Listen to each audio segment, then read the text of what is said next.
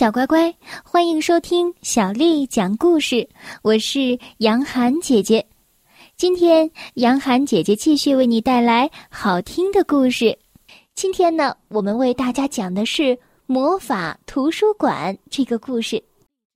作者是来自法国的伊芙琳·勒比，还有法国的罗西，翻译叫做刘学，是由湖北长江出版集团为我们出版的。魔法图书馆。贝克小姐沿着伊布大街一直追到了威格罗特大街，老婆婆在那里钻进了一座正在修建中的大楼，大楼周围笼罩着冰冷的空气。忽然，贝克小姐感觉进入了一个很长很长的隧道。像是能够穿越时间一样，隧道里还传来了阵阵刺耳的猫叫声。这位图书管理员小姐把自己藏在了一个角落里。她看到从不同的楼梯上走来一些奇特造型的人，他们有的像是装满核桃的麻袋，有的像是脱毛的猫。人群在阴冷的大厅中汇集的越来越多，然后一起涌入了通向地下停车场的黑色楼梯。贝克小姐像是着了魔，也跟着进去了。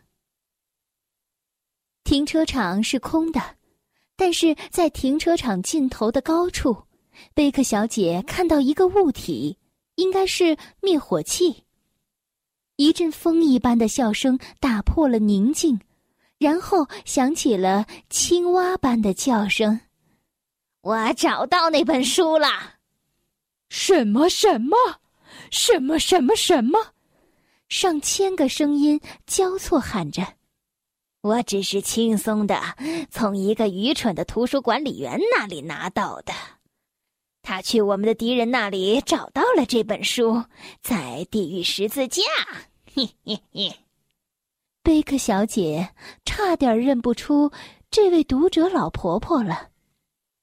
她的眼睛闪着光芒，鼓起的双颊让她看上去像一只癞蛤蟆。图书管理员小姐一下子吓傻了，她意识到自己来到了巫婆们的窝，一步也不敢移动了。巫婆难听的声音再一次响起：“我的姐妹们，让我们一起读一下这本魔法书的第一条魔法，它能让我们变成……”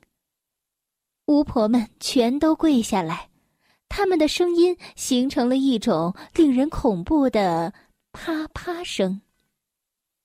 领头的巫婆读了一句，其他的巫婆跟着读一句。在空旷的停车场里，每一个音节都像是一声拍手声。颤抖，飘起来；颤抖，停止漂浮。人类的生死权掌握在我们的手中。巫婆黑黑的爪子一上一下，有节奏的随着咒语摆动着。忽然。领头的巫婆发出了气愤的尖叫声：“嗯，第三十三页不见了，怎么处理停在半空中的人？”贝克小姐害怕的发起抖来。一个男人正悬在半空中，停止在漂浮的状态，没有一根绳子吊着他。刚才，贝克小姐。居然把他认成了灭火器。现在他立刻认出了这个男人，这是潘西奥先生，一个留着海盗胡须、说话声音很大的帅气男人，是他最欣赏的读者。而现在，他正像是一个江湖的魔术师一样悬浮在半空中。尽管他有着高大的身材和不轻的体重。但是在那里，他却不停的手舞足蹈，还用雷鸣般的声音说着：“我以我的名义命令你让我下去，否则我就要我就要叫消防员了。他被一种神秘的力量拖到了半空中。怎么了，小家伙？一个胡须比山羊还多的家伙问：“你想要电话吗？”另一个没有牙齿的问：“想要下来，你得先看看使用说明书。哼，去看看说明书吧。”带头的巫婆制止道：“愚蠢的家伙们，停止废话吧！我们也没有说明书，没有第三十三页就没法施展魔法。我们对这个人什么都做不了。”哎呀，我真想看他变成一只雄蜂！我想让他变成南瓜。哦，我想看西瓜。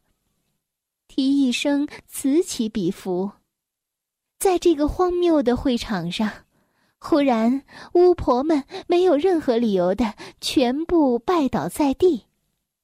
贝克小姐除了他们的后背什么都看不到，于是她急忙抓紧这个机会。逃走了。第二天去上班，贝克小姐的行为让同事们都惊讶极了。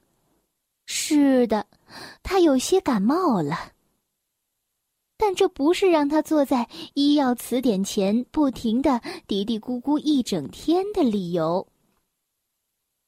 坚持住，潘西奥先生，我保存着第三十三页。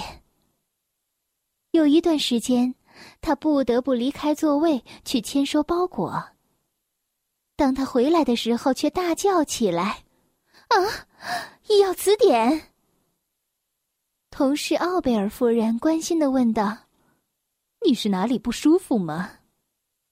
贝克小姐失控的喊道：“有人拿走了十一卷医药词典！”“哦，是的，有位读者来过，他把全套都拿走了。”哦，太可怕了！是哪位读者？呃，就是卡尔内夫人，你认得的。这位老夫人对巫婆很感兴趣，她给我讲述过她令人悲伤的生活。她生病了，她的丈夫也生病了，她的婶婶也生病了。哦，总而言之，她有着绝对的理由需要这套医药词典。贝克小姐悲伤起来。哦，可怜的潘西奥先生，他将会被变成什么呢？奥贝尔夫人反驳的说：“潘西奥先生，但卡尔内夫人更值得同情。十一卷词典实在是太重了，他一步没走好，呃，就……快说，就怎么样了？哦，他摔断了腿，还遗漏了第三卷。”等以后他的腿好起来，再来申领这本书的时候，记得告诉他，我把它放在这里了，就在这个抽屉里。什么？你说的是第三卷？哦，真是奇迹！太幸运了！贝克小姐开心的欢呼起来。奥贝尔夫人离开办公室，自言自语的说：“哦，这个贝克小姐一定会因为书籍疯掉的。”这天晚上，贝克小姐睡不着，干脆从床上爬起来。不知不觉间，她穿过了寂静的大街，来到了图书馆。到了图书馆，她被吓了一跳。大楼里面灯火通明，大门也是敞开的。贝克小姐飞速的跑上楼梯，把脸贴近大门的玻璃窗，想看看里面到底。发生了什么？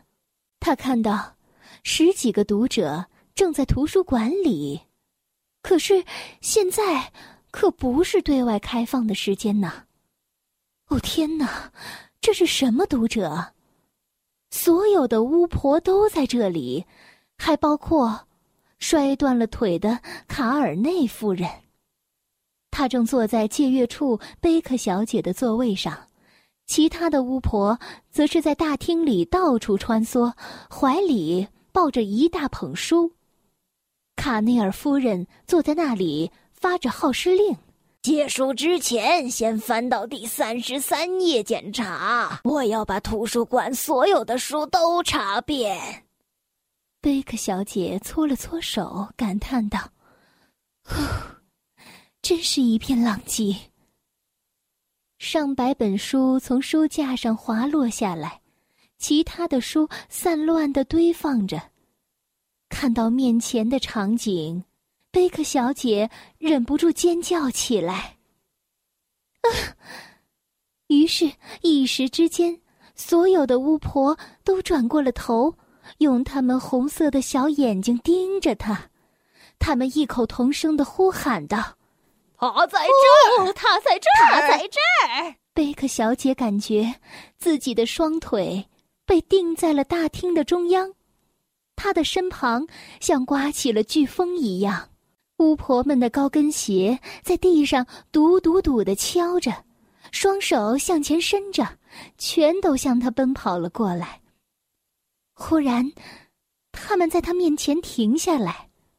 这时，贝克小姐听到了他们的怒吼：“告诉我们第三十三页在哪里，不然我们就用魔法把你融化掉。”可怜的贝克小姐，双腿已经在颤抖，他们露出凶光的小眼睛跟母猪一样，脸上长满了斑点，匕首一样细长的舌头一齐向他袭来。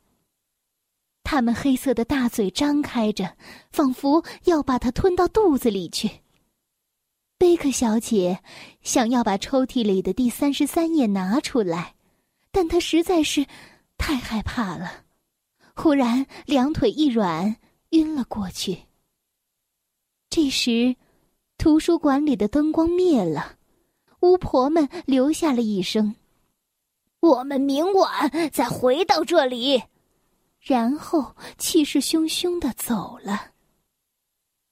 终于回归了宁静，夜越来越深。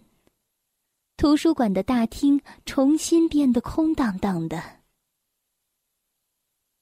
第二天早晨，有人看到贝克小姐从图书馆里走出来，嘴里一边背诵着什么：“魔法公式，格里普利，兔子舌头，老鼠的尾巴，说出魔语，佛拉努伊。等上三十三秒，巫婆们将变成青蛙。”在。维格罗特大街上，一个过路人听到他正在结结巴巴的说着：“啊，我太激动了，我我也太困惑了，但是我绝对不能忘记我的公式，我也不能失败。”他走进那座正在修建中的大楼，不一会儿，建筑工人看到大楼里突然涌出了一大群的青蛙。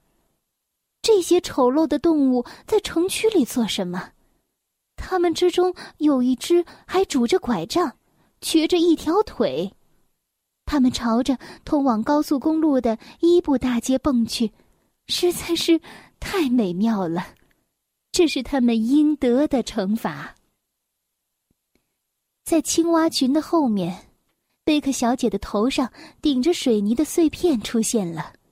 她的手里捧着一只长着胡须的老鼠，老鼠竟然说话了。他说：“谢谢你救了我，贝克小姐。”我看呐，潘西奥先生，您该谢的不是我，应该谢的是我保存的那第三十三页。但是我搞错了一点，我把您变成了这个样子。哦，真是抱歉。